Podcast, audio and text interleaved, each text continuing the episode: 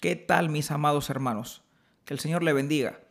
Le saluda Ricardo Fernández y escuchas Perlas de Gracia por las plataformas de podcast y nos encontramos también en Instagram.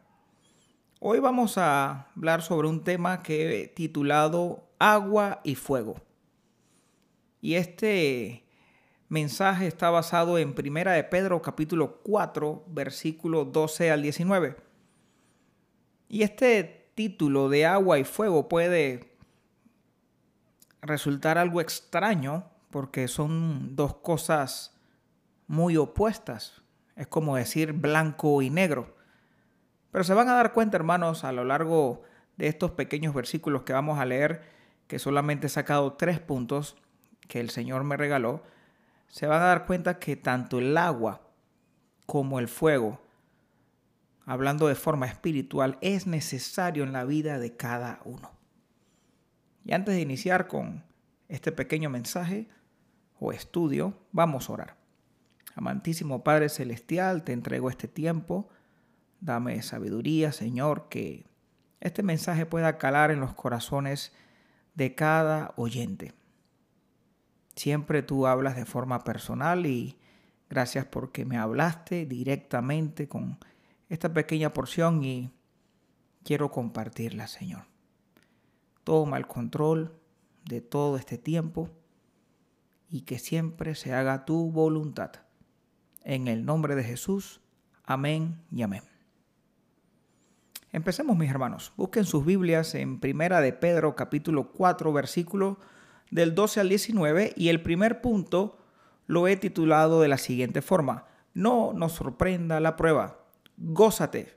Y esto está en el versículo 12 y 13 del pasaje eh, base. Y dice así la palabra del Señor.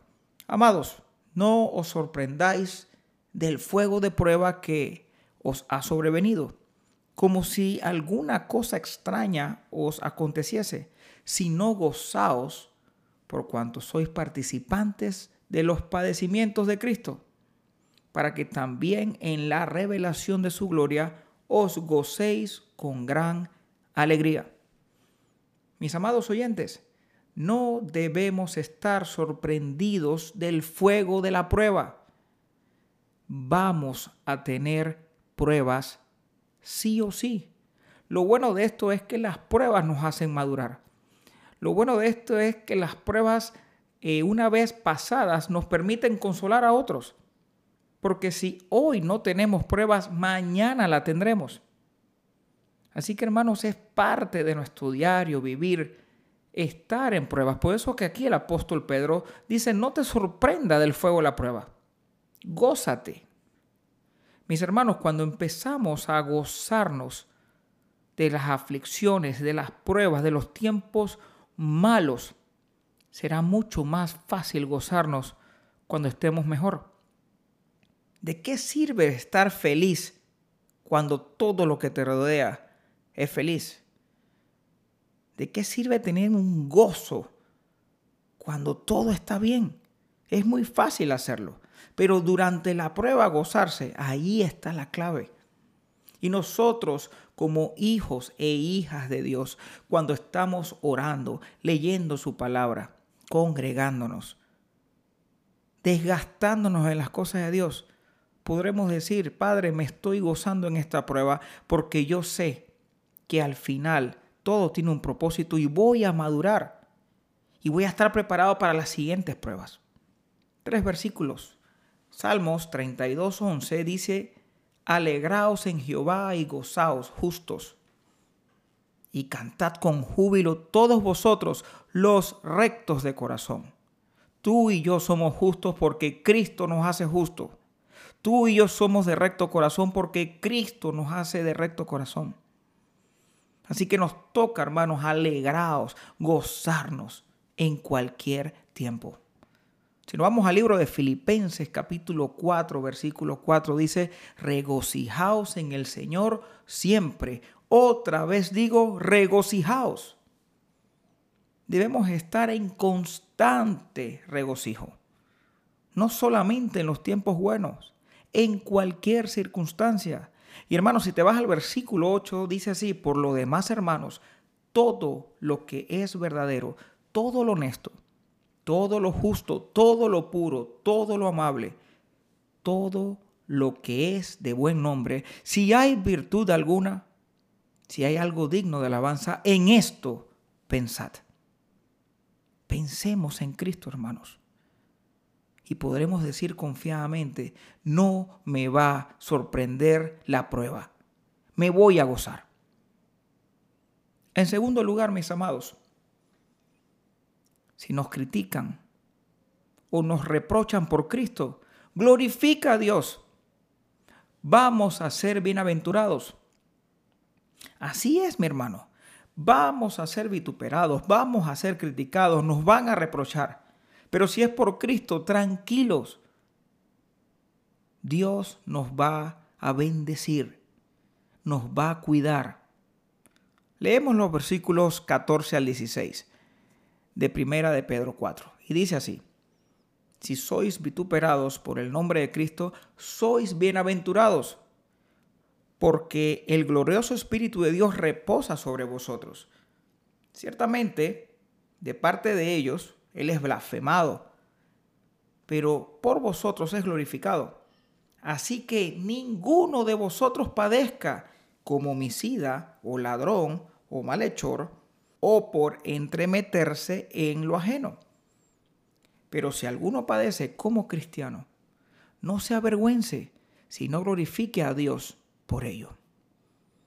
Hermanos, vamos a ser vituperados en algún momento. En algún momento nos van a reprochar cosas. En algún momento van a hablar mal de nosotros. Pero si es por el nombre de Cristo, tranquilos. El Señor nos va a glorificar, el Señor nos va a bendecir. Pero si estamos padeciendo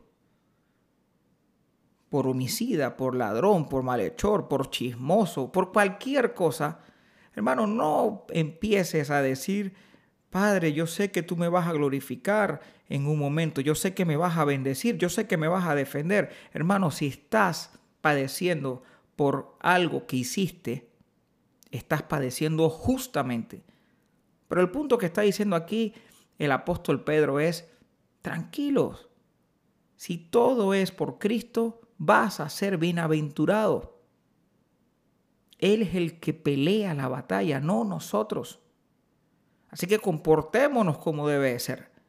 Lucas capítulo 6 versículo 22 dice, bienaventurados seréis cuando los hombres os aborrezcan y cuando os aparten de sí y os vituperen y desechen vuestro nombre como malo por causa del Hijo del Hombre. Si nos vamos a primera a Timoteo capítulo 4 versículo 9 al 10 dice así, palabra fiel es esta y digna de ser recibida por todos, que por esto mismo trabajamos y sufrimos oprobios, porque esperamos en el Dios viviente, que es el Salvador de todos los hombres, mayormente de los que creen. No nos debe sorprender las pruebas pero tampoco no nos debe sorprender que en algún momento nos van a tratar mal. Es parte de la vida. Pero ¿qué dice el Señor? Si es por mi nombre, si estás haciendo las cosas bien y vas a ser atacados tranquilo, yo peleo la batalla por ti. Pero si estás bien vituperado, vas a sufrir y vas a tener consecuencias. Sé que podrás pedir perdón y te perdonaré y seguirás adelante. Pero trata de no hacerlo.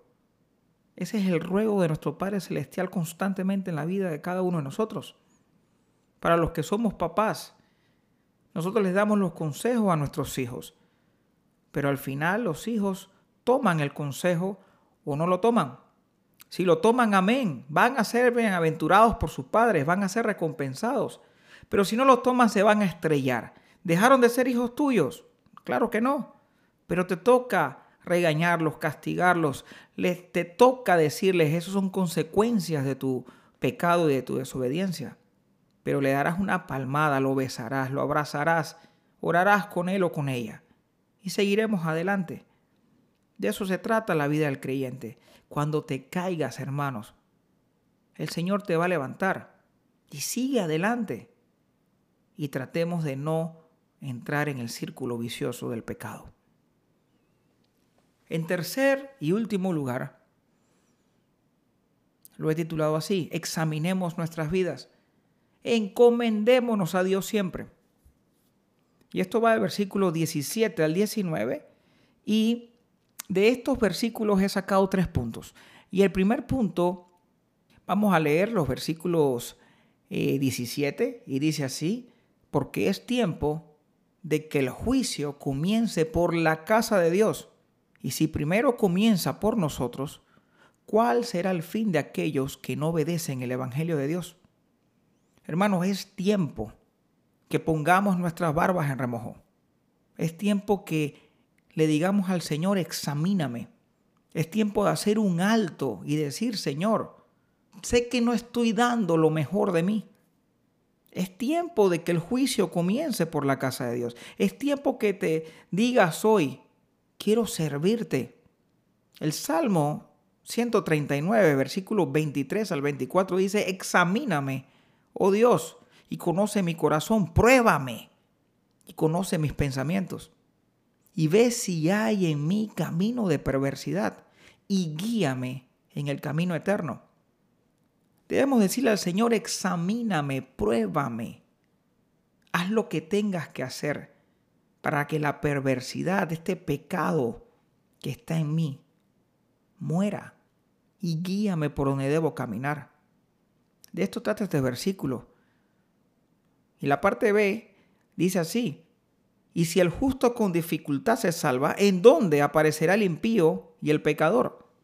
Hermano, ¿quién ha dicho aquí que se está hablando de que la salvación se pierde? Esa es una mentira del diablo. Cristo al que sella por hijo o hija, nadie los puede arrebatar de su mano. ¿Qué está diciendo aquí el apóstol? Hermano, si usted y yo como hijos de Dios coqueteamos con el pecado. A veces nos placemos del pecado. Y a veces, hermanos, queremos decir como el apóstol Pablo, yo quiero hacer el bien, pero finalmente hago el mal. Si tenemos esa lucha nosotros, que es difícil, que solamente con mucha oración, lectura de la Biblia, congregándose, orando sin cesar, podemos salir adelante, ¿cuánto va a padecer el que no tiene al Hijo de Dios, que es el impío y el pecador. Eso es lo que quiere decir este punto.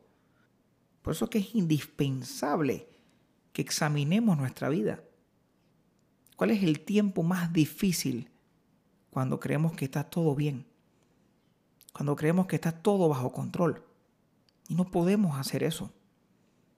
Debemos estar sirviendo al Señor constante porque sabemos que nuestro trabajo en Cristo no es en vano.